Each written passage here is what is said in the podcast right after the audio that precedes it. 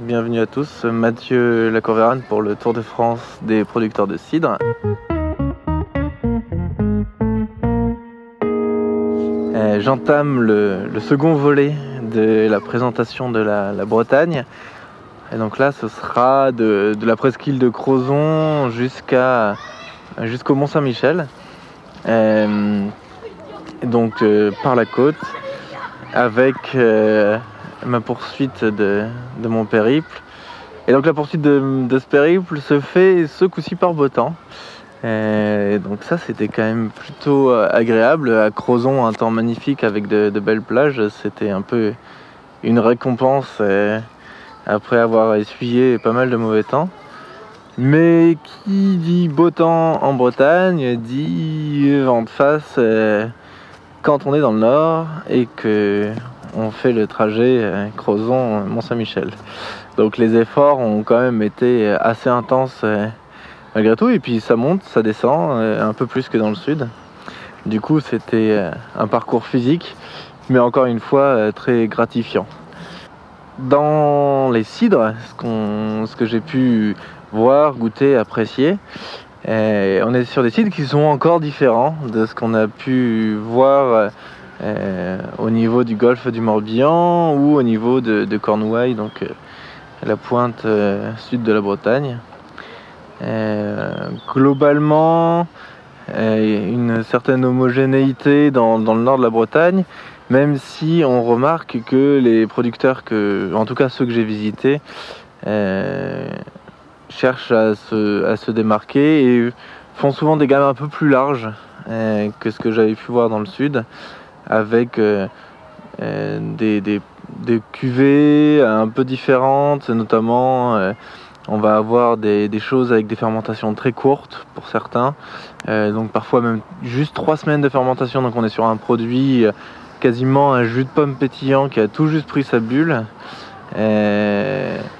et d'autres où on va développer des cidres, cidres rosés ou d'autres produits de, de, ce type.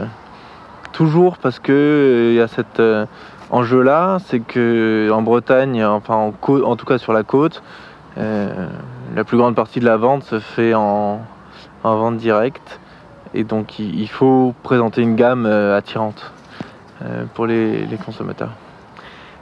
Voilà, donc dans cette homogénéité de cidre, on était dans ce que j'ai pu voir, on est sur une, une robe qui est qui est plutôt jaune paille, euh, vraiment très franche, euh, qui était d'ailleurs bien mis en, valeur par le soleil, c'était assez agréable. Et assez équilibré entre les arômes et le sucre. Et puis on a quand même un côté un peu plus sec euh, dans le nord par rapport à, ce qui se trouve dans le sud, qui est sans doute lié aux variétés qui sont utilisées, mais peut-être aussi au climat qui est un peu plus rude, un peu plus frais euh, dans cette partie de la Bretagne.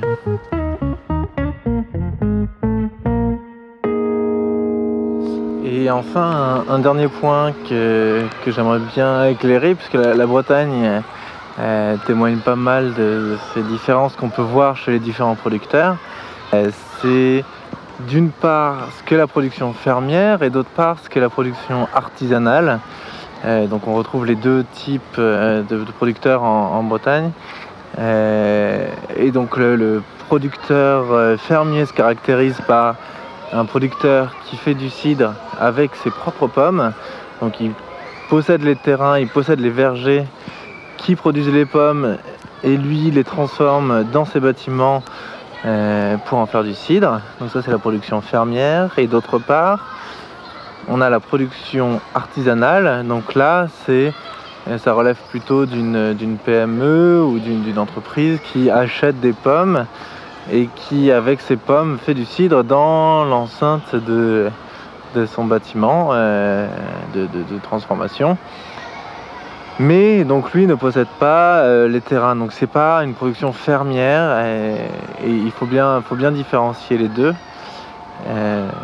Et autre point intéressant que j'ai pu voir en, Bretagne, c'est euh, voilà, les différentes méthodes euh, lors de la mise en bouteille. Donc on a différentes, différents processus pour la prise de mousse.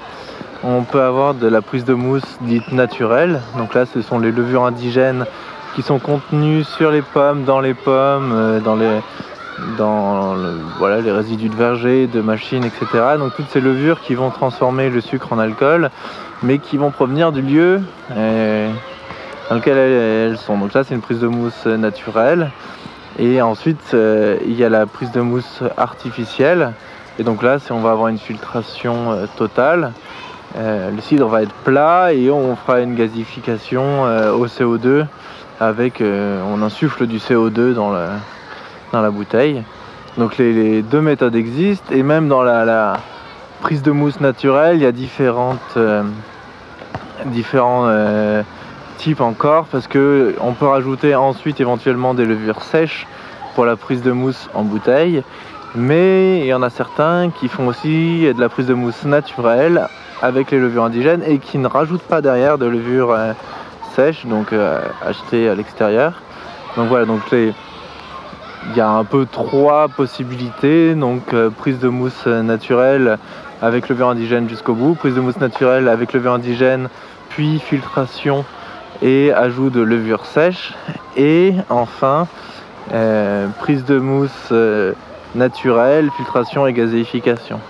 Alors le, dernier choix se justifie souvent pour des questions de, stabilité du produit, notamment lors d'envois un peu lointains comme à l'export par exemple.